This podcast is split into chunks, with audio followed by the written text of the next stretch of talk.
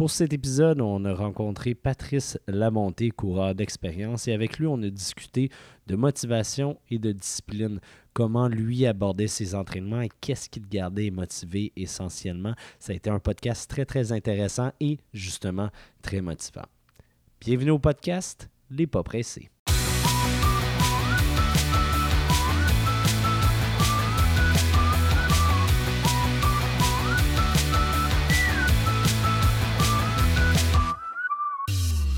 Salut Patrice, merci d'être avec nous pour parler de motivation et de discipline en course à pied. Comment ça va? Ben, c'est un grand plaisir pour moi d'être présent. Très content d'être euh, là euh, avec les pas pressés. Ben, content d'être là aussi euh, avec vous. Merci Patrice d'avoir accepté l'invitation. On se connaît quand même depuis longtemps. on s'est entraîné avec les vainqueurs dans nos jeunes années. J'ai d'ailleurs une petite anecdote pour commencer le podcast. Je me souviens d'une soirée, là, je pense que c'est le gala, gala de fin de saison avec les vainqueurs on avait fini quand même assez tard. C'était comme 10h30, 11h.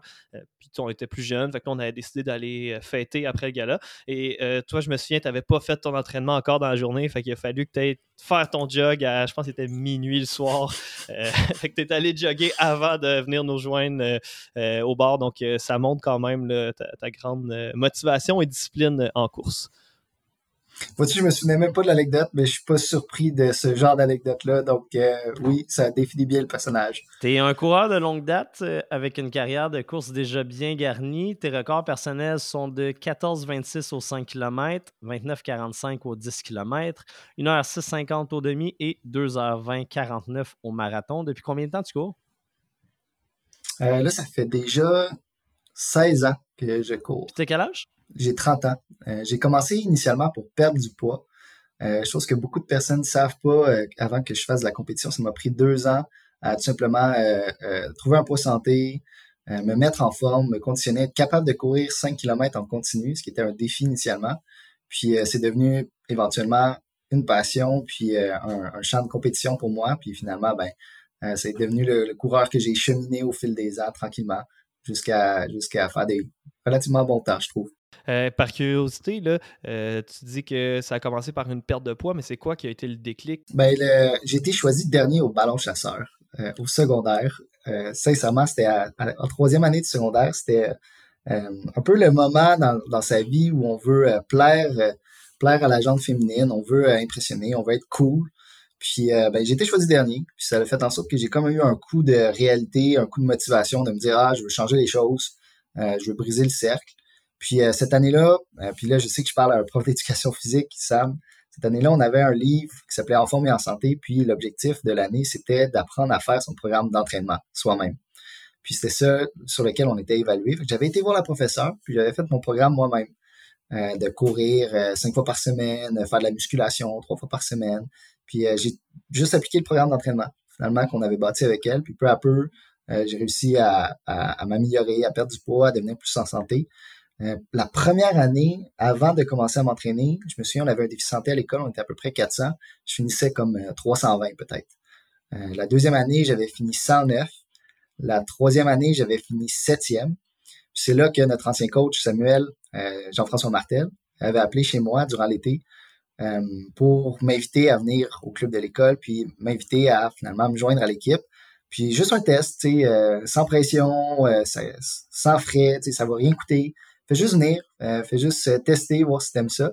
Puis euh, je me souviens, on faisait tout, là. On faisait du lancer du javelot, du saut en hauteur, du lancer du poids, de la course. J'avais vraiment trippé. Donc, je me suis inscrit à l'équipe d'athlétisme pour ma dernière année au secondaire. Puis c'est là que la, passion de la compétition a commencé. C'est quand même assez rare là, que la motivation vienne vraiment de toi. Tu, ne viens pas d'une famille, je crois, de, sportifs.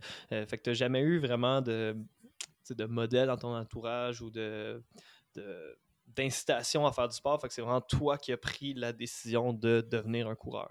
Oui, puis je pense que c'était justement par opposition, si on veut. Euh, des fois, on peut avoir une motivation intrinsèque en voyant l'exemple des autres. Des fois, on peut avoir une motivation en ne voulant pas reproduire ce qu'on a vu. Euh, mon père était un fumeur, euh, un bon fumeur. mes deux parents étaient obèses. ma soeur aussi, tout comme moi, avait un surplus de poids. On, on mangeait pas particulièrement bien à la maison. C'était un peu le, moment de vouloir briser le cycle. J'avais toujours fait du sport. On m'avait toujours inscrit dans des activités sportives, euh, du soccer, du kinball ou autre. Mais euh, je dirais pas que on avait des saines habitudes de vie. Ça a été justement ça. C'était peut-être plus un rejet euh, qui a été ma motivation intrinsèque.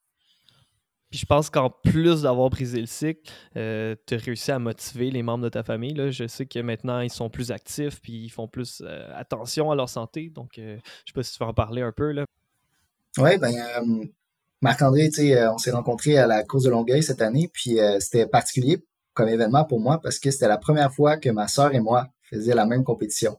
Euh, en même temps. Ouais. Donc, euh, c'était un peu un moment euh, névralgique, je, dirais, au point de vue émotionnel, parce que certains, tu sais, ma soeur vise pas du tout de compétitionner, mais de, de faire une course, un 10 km en continu, sans s'arrêter, ça a été un beau défi qu'elle s'est lancé il y a déjà peut-être 4 ou 5 ans, qu'elle a commencé tranquillement, à réussir à, à, sortir, puis à courir en continu, euh, avec son chien, avec la poussette euh, de ses enfants aussi. Puis là, ben, elle est rendue à faire un 10 km puis à essayer finalement d'améliorer ses propres temps. Euh, c'est vraiment un bel, accomplissement. ça, me, fait au chaud au cœur de voir que c'est beaucoup amélioré comme ça. Puis aussi ma mère qui a perdu beaucoup de poids, qui joue beaucoup au golf maintenant, mais que, même le week-end dernier, elle m'a surpris moi-même en disant qu'elle a été prendre une marche, puis elle a couru pendant sa marche, sais. chose que je savais même pas qu'elle faisait. Donc, oui, tu sais, c'est toujours un peu des, des belles surprises de, de voir que peut-être que j'ai une influence euh, sur le reste de ma famille sans m'en rendre compte. C'est, moi, je trouve, ça, je trouve ça malade. Je trouve ça malade de voir que les. sais, même si tu le faisais pas pour eux, le fait que tu l'aies fait pour toi, ça a eu un impact sur eux. C'est, incroyable. C'est quoi tes, distances préférées en course à pied?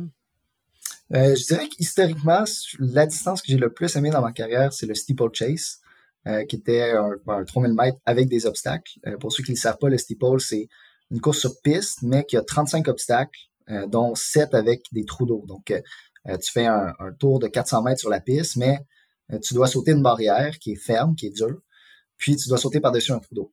Donc ça, c'était une épreuve que j'aimais vraiment beaucoup pour l'espèce de d'aspect plus robuste ou plus technique de la chose, où vraiment tu, tu viens, tu vas à la guerre, quoi. Tu vas devoir sauter des obstacles, tu vas devoir quasiment donner des coups de coude pour réussir à, à finir à la fin de la course. Mais euh, aujourd'hui, je dirais que puisque j'en fais plus, c'est peut-être euh, les cross-country. Euh, je reviens peut-être une fois par année à faire un cross, comme j'en ai fait un cet automne, le championnat provincial. Puis c'est toujours un peu, encore une fois, un moment où j'ai beaucoup de plaisir. Tu sais, où on va dans la boue, on va dehors, à la pluie ou au beau temps, courir dans les racines, les roches, les montées, les trous de sable. Puis c'est là que vraiment on peut s'adonner à avoir du plaisir, faire des attaques euh, à différents moments, puis comme y aller vraiment avec euh, ses émotions, ses tripes, puis laisser tout ce qu'on a sur le parcours. c'est vraiment, c'est vraiment ma, ma distance où j'ai le plus de plaisir. Est-ce que tu as fait du cross-country aussi dans ta carrière avant ou tu fais juste en faire de temps à, de temps à autre? J'en fais de, temps à autre. J'ai jamais fait le, réseau universitaire, donc j'ai jamais fait les, euh, les CIs ou les, grosses compétitions qu'on entend de cross-country outre le volet civil. Tu as participé à plusieurs compétitions de grande envergure, dont plusieurs championnats canadiens, des compétitions internationales, comme le championnat du monde de demi-marathon. Tu as eu une participation aux Jeux de la francophonie et une participation aux Jeux panaméricains. De quelle performance ou de quel événement est-ce que tu es le plus fier? Je dirais que c'est le, marathon de Boston, euh, que tu n'as pas nommé, mais que, qui, dans l'échelle, finalement, c'était un peu une course mythique aussi que j'avais envie de faire depuis que j'étais jeune. Que tu on entend beaucoup parler, puis que euh, il y a aussi tellement une foule euh, incroyable sur le bord du parcours qui donne des ailes. Puis euh, j'ai participé directement après la pandémie. Donc c'était ma première, mon premier marathon post-pandémie. Puis c'était un marathon particulier aussi parce que il y avait encore des mesures sanitaires en vigueur, donc c'était un, rolling start. Donc c'était un départ où finalement tout le monde partait quand ils étaient prêts. Il n'y avait pas un, coup de départ avec un, fusil, sauf pour les professionnels. Donc, euh, c'est un peu particulier. J'arrive sur la ligne de départ. Euh, je veux dire, il y a des milliers de personnes qui sont là, qui vont prendre le départ. Mais je pars au milieu, en milieu de peloton, alors que d'habitude, je pars toujours en, avant de peloton, parce que j'étais pas dans les élites. Puis, euh, les choses ont l'air de bien aller. Je dépasse pendant toute la course. Je dépasse, je dépasse, je dépasse. Puis finalement, je me rends compte que plus j'avance vers la file d'arrivée, moins il y a de personnes. Puis au final, ben, euh, je commence à dépasser des élites qui ont commencé au moins 10 minutes avant moi. Je commence à dépasser des élites féminins, des élites masculins. Je me dis, OK, là, il y, a, quelque chose qui se passe. Euh, forcément, je dois être en train de faire une bonne course. Puis euh, finalement, j'ai terminé 28e de la, course overall, le premier qui était non pro. puis vraiment, ça a été, sans nécessairement être un temps exceptionnel, 2h21, c'était vraiment une course où j'ai senti que j'ai donné le maximum de moi-même, puis j'ai vraiment senti que j'avais réussi à faire une bonne course, surtout en termes de, positionnement. fait que je dirais que c'est celle-là qui me rend le plus fier. J'allais dire que ça devait être spécial quand même, euh, justement, le principe du départ, là, puis que tu n'as aucune idée, tu es où dans le positionnement, là, fait que tu peux pas y aller de façon stratégique, tu juste, tu remontes les gens, puis tu espères que ça se passe bien en bout de ligne au niveau du classement. Exactement, tu pas d'autre choix que de faire ta propre course, ce qui peut quand même être bien euh, sur un marathon. Puis reste que tu dis que 2h21, c'est pas un chrono exceptionnel, mais pour Boston, ça reste une super performance. C'est un parcours euh, qui est reconnu pour être difficile quand même.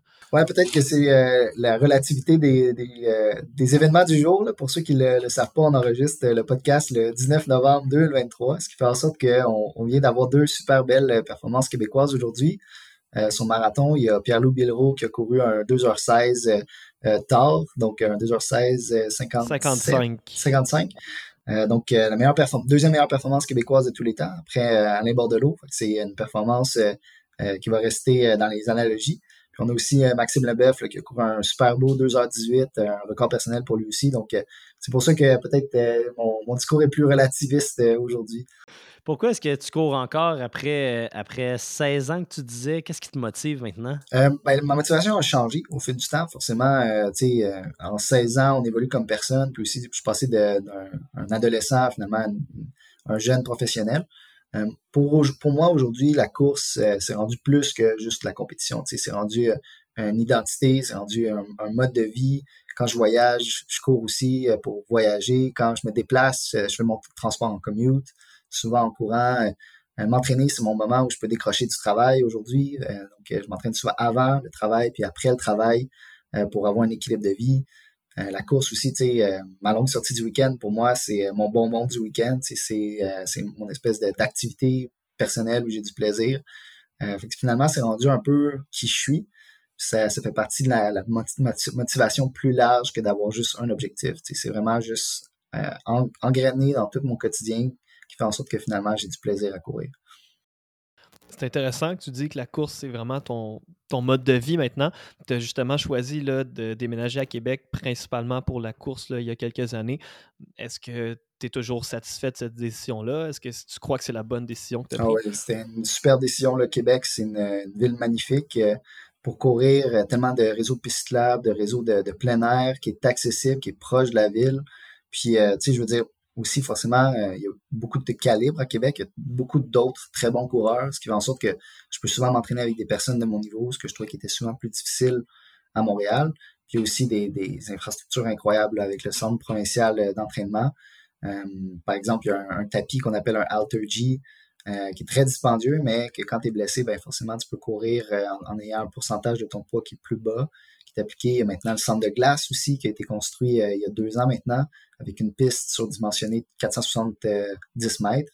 Ce qui fait en sorte que l'hiver, ben, plutôt que d'être dans une piste de 200 mètres, on peut courir sur une grande piste de 470 mètres avec une superbe luminosité qui rentre euh, euh, toute vitrée vers l'extérieur. Donc, ouais, ouais, définitivement à Québec, c'est l'endroit pour moi que je devais aller. Quoi. Tu as parlé là, de courir plus avec des coureurs de ton niveau quel point ça peut faire une grosse différence dans l'entraînement pour la motivation de courir en groupe? Ben, c'est ça. Il y a, peut-être euh, l'aspect performance, mais aussi juste l'aspect motivation, le mental, qui, moi, je trouve le, point le plus important.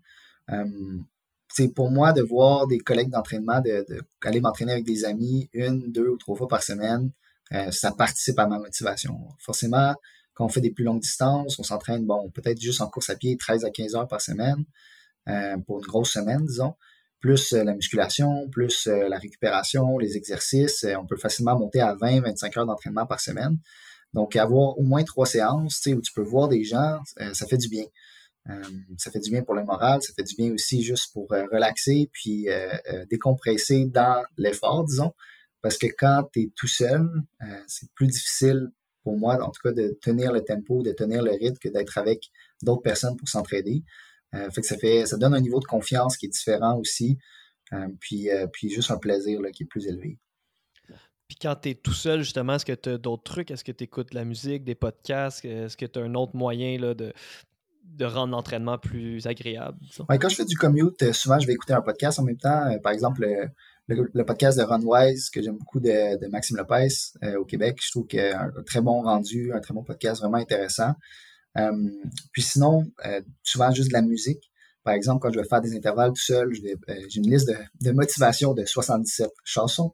Euh, très bien connu euh, euh, comme We Will Rock You ou d'autres standards Remember the Name, que je vais toujours écouter les mêmes chansons, puis ça va vraiment me motiver, puis ça, ça va participer aussi au fait que, que, je me sens bien dans ma course. Mais sinon, juste écouter la nature, de juste écouter qu'est-ce qui se passe, d'être à l'affût, puis dans le moment présent, c'est quelque chose que j'aime beaucoup, peut-être 70% de mes courses. Ta copine, euh, de ce que j'ai compris, est aussi une très bonne coureuse. J'ai d'ailleurs vu, je pense, la semaine passée, un temps passé, en bas de 18 minutes, entre autres, aux 5 km. Est-ce que de courir ou de s'entraîner en couple, parce que je vois qu'elle est souvent en vélo, est-ce que ça aide à la motivation? Oui, ben, euh, pour ceux qui ne le savent pas, ma conjointe, c'est Isabelle Morin, une super bonne nutritionniste aussi, là, qui n'est pas euh, juste une coureuse. Elle, courait universitaire dans le hors de l'Université Laval, puis elle continue à courir, puis en fait, des meilleurs temps aujourd'hui qu'à l'époque. Puis comme tu dis, euh, c'est fréquent pour elle de faire dans les 17 minutes sur 5 km, avec une très bonne coureuse, mais euh, aussi une super bonne nutritionniste, Ma, nutritionniste euh, à temps plein, disons, là, qu'à chaque repas, je peux avoir de l'aide, puis comprendre davantage, puis approfondir le sujet. c'est certain que d'avoir une nutritionniste sportive à la maison, ben, au-delà de me suivre en vélo, d'aller courir avec elle, ben forcément, elle m'appuie aussi beaucoup dans mon sport, juste par ses conseils en nutrition. Euh, vraiment un élément clé de, ma réussite en ce moment, je dirais, puis aussi ben, de mon bonheur, forcément. Est-ce que, parce que là, on approche l'hiver, justement, tu as précisé la date tantôt, est-ce que la température extérieure affecte ta motivation quand il fait beau ou quand il fait trop chaud? on s'entend qu'au Québec, ça change pas mal. Mhm. Ouais, ben je, me définis peut-être pas juste comme coureur aussi là, en termes de, sport puis de motivation. Je sais que c'est, l'objectif de la discussion d'aujourd'hui, puis ça en fait partie, selon moi, c'est de varier. Tu. Euh, choses dans ma carrière que j'ai beaucoup fait qui m'ont gardé motivé, puis que je pense que, qui m'ont aidé les gens à être motivés, c'est de varier les distances, par exemple, en course à pied. Euh, du 1500 mètres, du 3000, du 5000, demi-marathon, 10 km, marathon, mais aussi de varier les sports. Par exemple, euh, en hiver, moi, mon cross-training, ça va être du ski de fond. Euh, du ski de fond classique, du ski de fond de patin. Puis en été, ben, mon cross-training, ça va être du vélo. Fait que je vais varier aussi les sports durant mon année pour faire plus de volume, me préparer en restant motivé, puis éviter aussi de, toujours avoir la même chose, puis de, de faire la même, tu sais, d'être répétitif si on veut. Par exemple, plutôt que de faire une deuxième sortie de course, souvent ce que je vais aller faire, c'est faire une sortie de ski de fond l'hiver ou faire une sortie de vélo l'été ça me permet euh, de, varier puis d'avoir aussi plus de plaisir dans ma pratique euh, en voyant plus de paysages puis juste en faisant d'autres types de stress mécaniques qui vont quand même participer au volume total d'entraînement, mais qui va être différent. C'est intéressant, je trouve, euh, surtout de varier les distances de compétition. Là. On voit souvent des coureurs qui font juste enchaîner des préparations au marathon je trouve ça, personnellement, je trouve ça difficile de rester motivé quand on fait tout le temps la même chose. Puis, tu sais, même varier les entraînements, des fois, là, j'imagine que tu fais pas tout le temps le même type de séance. Tu fais des fois plus d'intervalles courts, intervalles longs. Euh, j'imagine que ça aide aussi là, à, mhm. rester motivé. Ouais, puis le gros avantage euh, de varier, c'est que forcément, la course à pied, on ne progresse pas de façon linéaire.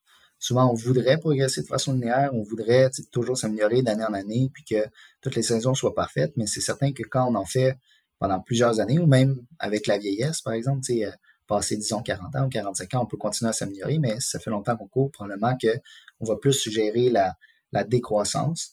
Donc, au final, de varier les distances, peu importe c'est quoi le stade de développement de l'athlète, ça permet de réussir à euh, varier le plaisir aussi, s'améliorer sur différentes distances. Donc, si par exemple, euh, le, le, personal best ou le meilleur temps d'une personne sur le marathon est meilleur que ses autres distances, mais peut-être qu'il ne va pas réussir à battre son meilleur temps de marathon avant deux ou trois ans. Donc, de faire d'autres objectifs, comme un 5 km, un 10 km, un demi-marathon, pour aller chercher, si on veut, un, temps équivalent même un meilleur temps sur d'autres distances, ben, ça varie euh, forcément le, type de stress ou le type d'entraînement, mais aussi ça fait en sorte que peut-être que l'athlète va être motivé avec d'autres objectifs, il va continuer dans sa progression, euh, plutôt que d'avoir, par exemple, quelque chose qui pourrait le décourager de stagner ou de reculer, euh, reculer sur son temps.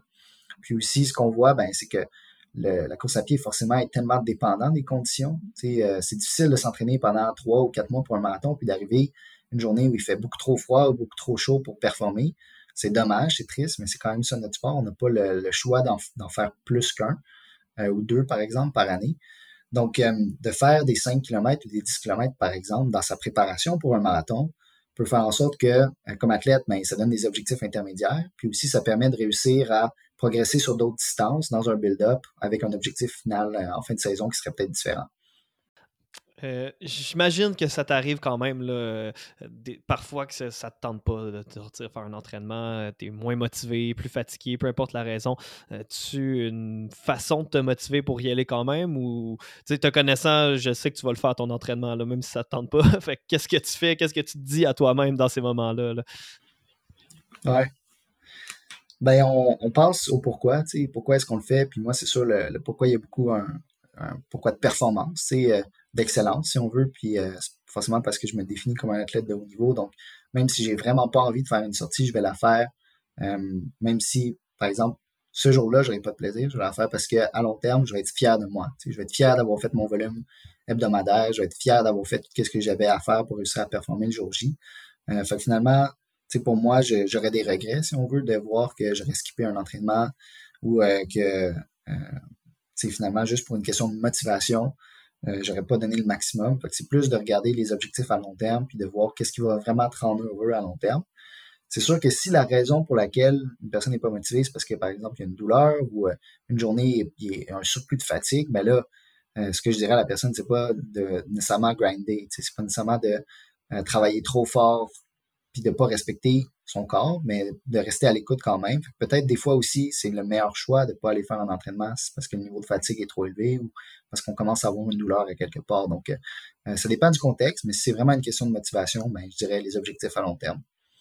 Je sais pas ce que tu en penses, mais souvent, ça ne nous tente pas, on n'est pas motivé pour sortir, mais durant l'entraînement, on retrouve cette motivation-là. Puis c'est rare qu'on est déçu à la fin de l'entraînement. souvent, on est content de l'avoir fait malgré ce manque de motivation-là. Oui, souvent, la difficulté, c'est de partir. C'est de, de, mettre ses souliers, de sortir dehors quand il pleut, quand il va faire un peu froid, euh, de réussir à, finalement se lancer. Une fois qu'on est lancé, on est content d'être dedans, puis euh, finalement, on va le faire peut-être au complet ou même peut-être un peu plus, puis on va revenir, puis on va être hyper satisfait d'avoir fait l'entraînement. Puis justement, par l'adversité, on va avoir encore plus apprécié d'avoir réussi, d'avoir fait ce qu'il fallait pour réussir à atteindre ses objectifs. Euh, donc, euh, c'est peut-être euh, un, mal nécessaire que de devoir peut-être avoir un peu de difficulté à se motiver parce qu'au final, ben, c'est ça qui va faire en sorte qu'on dépasse qui on est présentement et qu'on réussit à s'améliorer. Donc, oui, définitivement, le départ, le lancer le plus difficile de tout. Tu parlais justement tantôt de, blessures. Est-ce que tu as eu des grosses blessures qui ont joué sur ta motivation ou justement, je suppose que c'est une supposition, mais que, le cross-training était aidant à ce moment-là? Oui, ben jusqu'à tout récemment, euh, là, en ce moment, en fait, là, j'ai une petite blessure, justement. Euh, je me préparais le marathon de Valence, puis euh, là, finalement, j'ai un problème avec mon talon d'Achille gauche qui est très inflammé. Euh, que j'ai essayé de, persévérer, puis d'appliquer tous les standards qu'il fallait pour la physiothérapie, puis réussir à me remettre pendant ma préparation au marathon.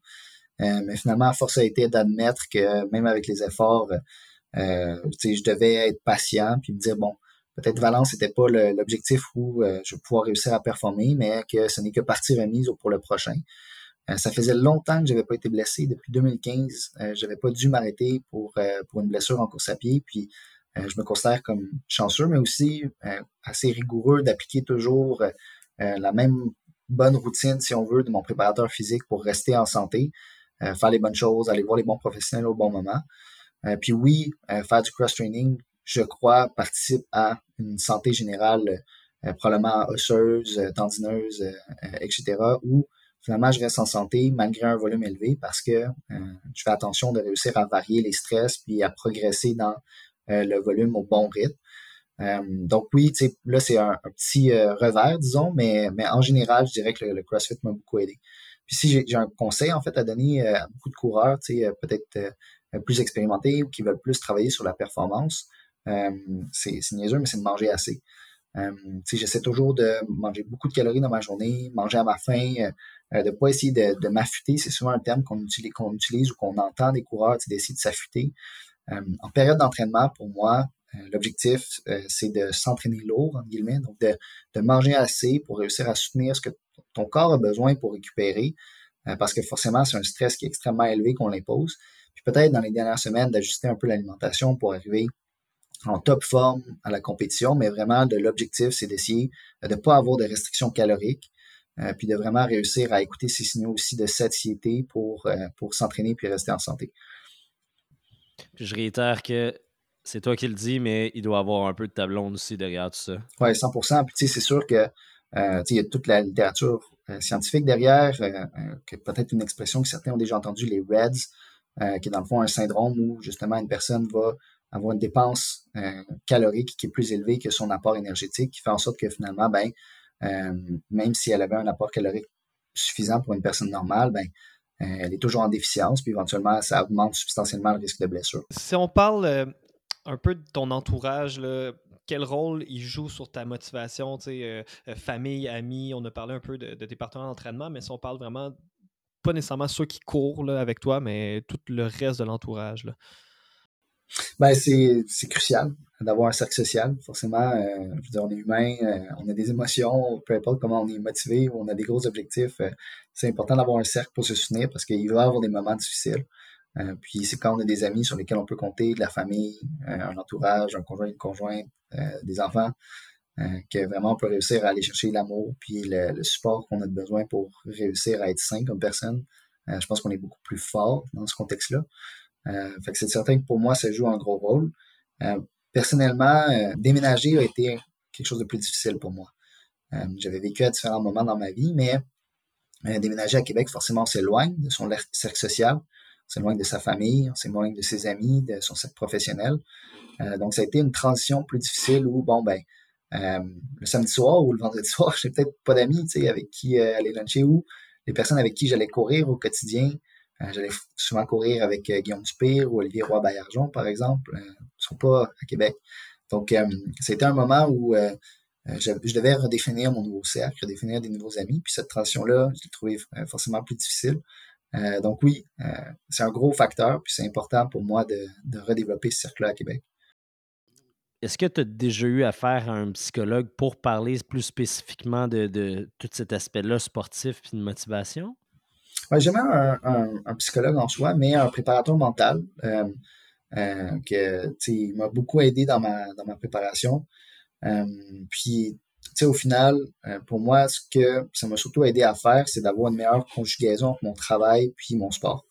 une, de, grosse réalité de, ma vie, c'est que je suis avocat.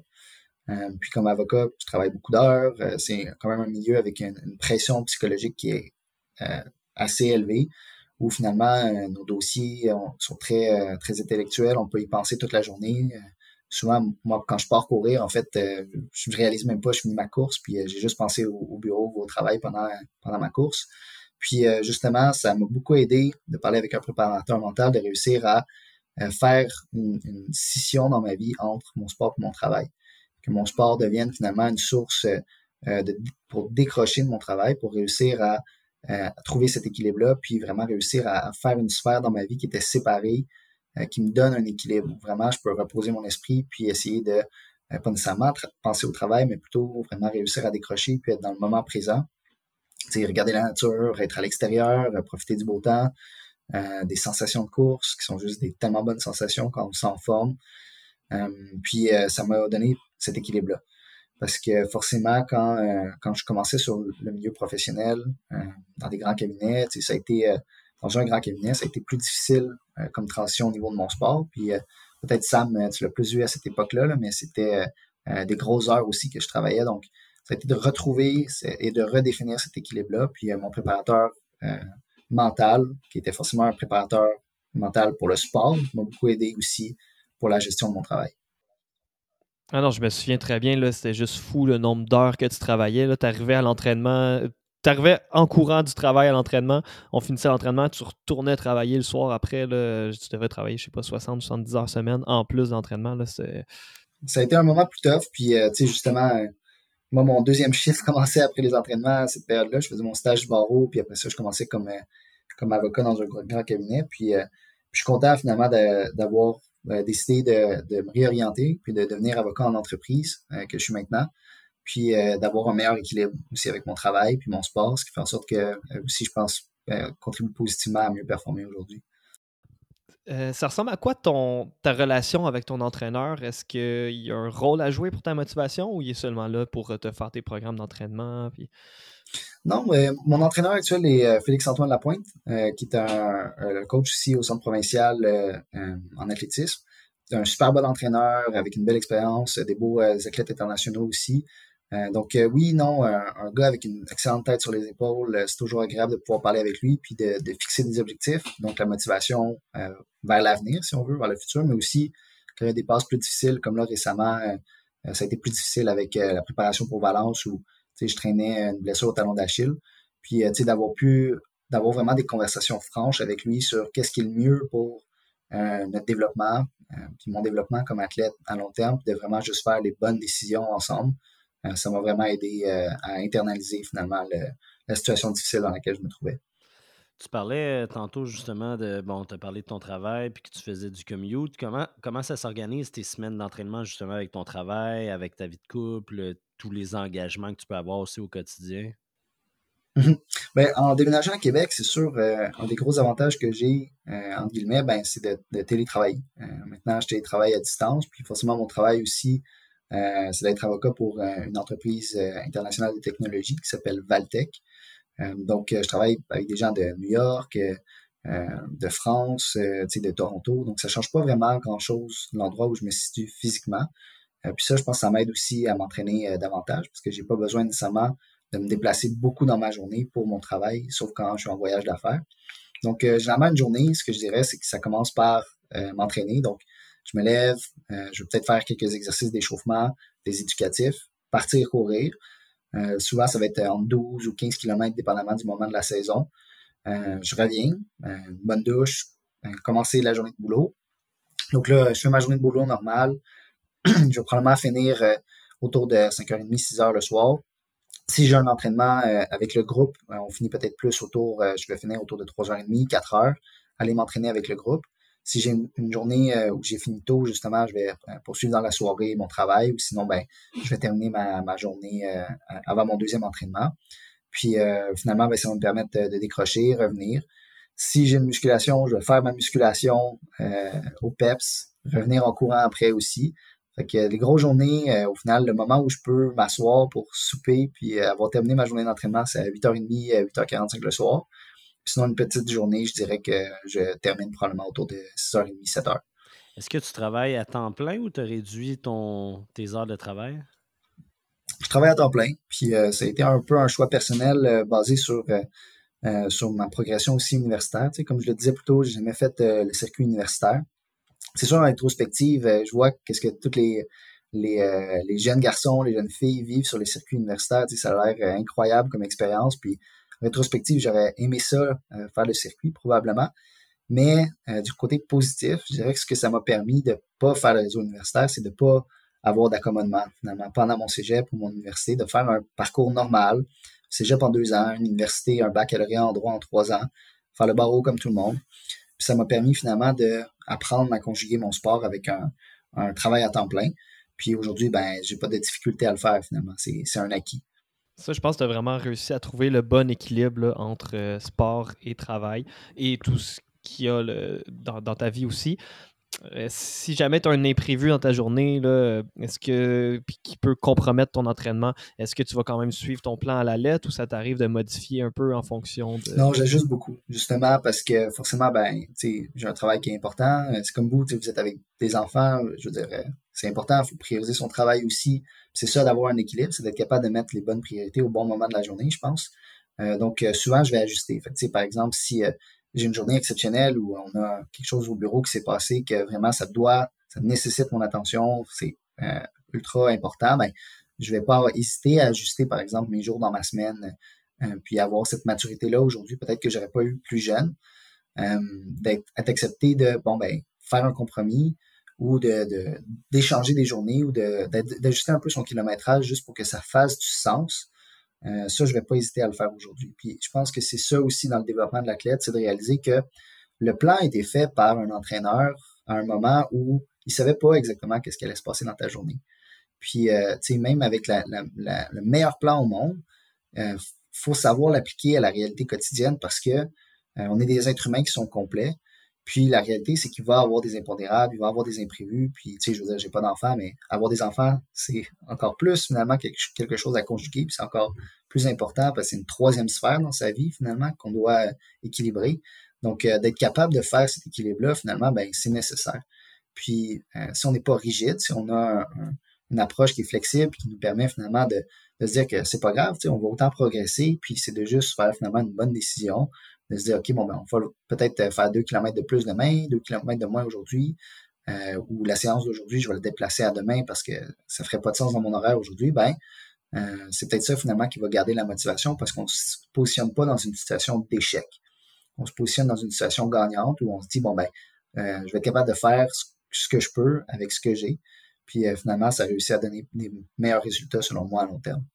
Tu as vraiment une, vision, je trouve, super euh, optimiste de l'entraînement, puis vraiment euh, de façon positive. As-tu tout le temps été comme ça? As-tu tout le temps eu cette vision positive-là ou c'est venu au fil des années, ce, ce discours, ce discours-là? Ben, je pense que ça, s'est développé au fil des ans, puis un peu comme l'exemple que, que, Samuel donnait plutôt quand il a ouvert le podcast, là, de quand j'étais plus jeune, ou disons qu'on avait une journée euh, incroyable avec le gala, puis euh, j'allais quand même m'entraîner à 11h le soir ou à minuit. Si je fais plus ça maintenant, dans le sens que je pense que j'ai vécu l'extrême de ça. Puis je vais toujours me souvenir d'une fois où j'avais une journée euh, au travail quand j'étais dans, un cabinet où j'avais travaillé toute la journée, forcément, puis j'avais sorti du travail à 3h30 du matin parce que ça a été vraiment une journée là, astronomique. Puis là, j'avais pas encore fait ma séance de la journée. Puis j'avais décidé, bon, ben, je vais aller courir tout de suite. Tu sais, je vais faire ma séance maintenant. J'avais couru, j'avais monté en courant en haut du Mont-Royal parce que je travaillais au centre-ville. Puis j'étais arrivé euh, en haut du Mont-Royal euh, peut-être euh, vers la fin de ma séance, aux trois quarts de ma séance peut-être, il était rendu peut-être 5 heures du matin. Le soleil se levait. tu sais, j'avais pas encore fini ma journée là. Tu sais, puis j'ai été faire une séance quand même à ce moment-là. Je suis retourné chez moi, j'ai dormi comme j'ai pu, puis je suis retourné au travail au milieu de la journée. Mais tu sais, c'est pas c'est pas sain. Tu sais il fallait que je me rende au bout finalement de ce qui était acceptable ou de ce qui était qui faisait du sens dans cette mentalité-là pour réaliser que finalement ça faisait pas de sens. Pour réussir finalement à revenir dans un équilibre puis apprendre de ça puis grandir comme personne. Puis aujourd'hui, je pense que justement j'ai une approche qui est beaucoup plus équilibrée parce que j'ai vécu le déséquilibre. C'est bien dit, vécu le déséquilibre. Veux-tu nous faire un petit euh, résumé? Euh, on achève là, de, pour, euh, pour ta saison 2023 cette année? Comment ça s'est passé? Euh, ça s'est vraiment bien passé. Euh, je suis content de progresser encore d'année en année là, euh, sur différentes distances. J'ai commencé la saison, j'avais pris plus un repos dans le temps de Noël, juste après la fin janvier. J'avais commencé l'année en 2023 avec le marathon de Houston, qui s'était bien passé. J'ai fait mon record personnel là-bas, 2h20, 44 si je me souviens bien. Puis j'avais pris un petit repos après ça. J'avais recommencé avec les Pichoux. J'ai fait un record personnel de 2030 sur le parcours en faisant, euh, si je me souviens bien, un 45 minutes euh, au Pichou. Donc, euh, vraiment un bon temps pour un 15 km. J'avais fait un record personnel aussi en Californie sur 10 km en 29-45 en mai. championnat canadien après, ça s'est quand même bien passé, un bon ranking, même si c'était pas la course parfaite que je voulais faire. cet automne, un record personnel sur 10 km route, ou à Longueuil, au championnat provincial, avec quand même une quatrième position que j'étais content. Euh, donc, euh, c'est vraiment été, euh, ça a été une belle saison. En cross-country aussi, championnat provincial. J'ai terminé la saison, disons, avec cette course-là, meilleur résultat en championnat provincial de cross. donc, vraiment comme une bonne saison, je dirais. Très content des résultats en rétrospective, même si, somme toute, j'aurais aimé terminer avec la série sur le Sunday à Valence, mais ce n'est que partie remise. Justement, ce n'est que partie remise. Est-ce que tu veux nous parler un peu de tes objectifs pour la saison 2024? Ben là, pour l'instant, mon objectif, c'est de réapprendre euh, à marcher euh, sans compenser sur mon talon d'Achille. Donc, euh, ça va être ça le premier objectif. Retrouver la santé, puis après ça, revenir au, bon rythme, revenir vraiment avec une quantification du stress qui va me permettre de bâtir sur des assises solides pour l'an prochain. Certain que comme j'ai manqué le marathon en décembre, je réfléchirais probablement avec mon coach à, si la santé est là, peut-être à essayer de viser un autre marathon, mais peut-être plus en avril, euh, sur le circuit européen pour essayer de se reprendre. Puis sinon, j'aimerais ça peut-être faire une dernière saison avec un bon 5000 mètres sur piste, puis d'essayer de, briser la, barre des 14 minutes. C'est quelque chose que j'aimerais faire depuis plusieurs années. Puis en me concentrant toujours sur d'autres distances, le 3000 steep, le 10 000 mètres, finalement, j'ai peut-être pas assez mis d'efforts sur cette distance-là pour réussir à atteindre cet objectif-là. Donc, c'est quelque chose que j'aimerais, une, boîte que j'aimerais cocher dans ma carrière. Puis euh, finalement, je vais finir euh, l'an prochain avec le marathon de, de, Boston, auquel je suis inscrit maintenant, euh, pardon, de, de Berlin, qui va être en, Europe. Donc, vraiment un, beau dernier objectif. Je pense qu'il va être super motivant en ayant vu le record du monde chez les, chez les femmes cette année là-bas. Écoute, c'est des, beaux objectifs. On va te souhaiter plein de succès là-dedans, mais surtout un, bon rétablissement pour ta blessure. Un gros, gros, gros merci d'avoir pris du temps avec nous. Pour ceux qui écoutent, on va avoir un autre podcast avec Patrice qui va parler de préparation au marathon. Merci du temps que tu as eu avec nous. Ben, merci, messieurs. C'était un grand plaisir. Merci beaucoup, Patrice.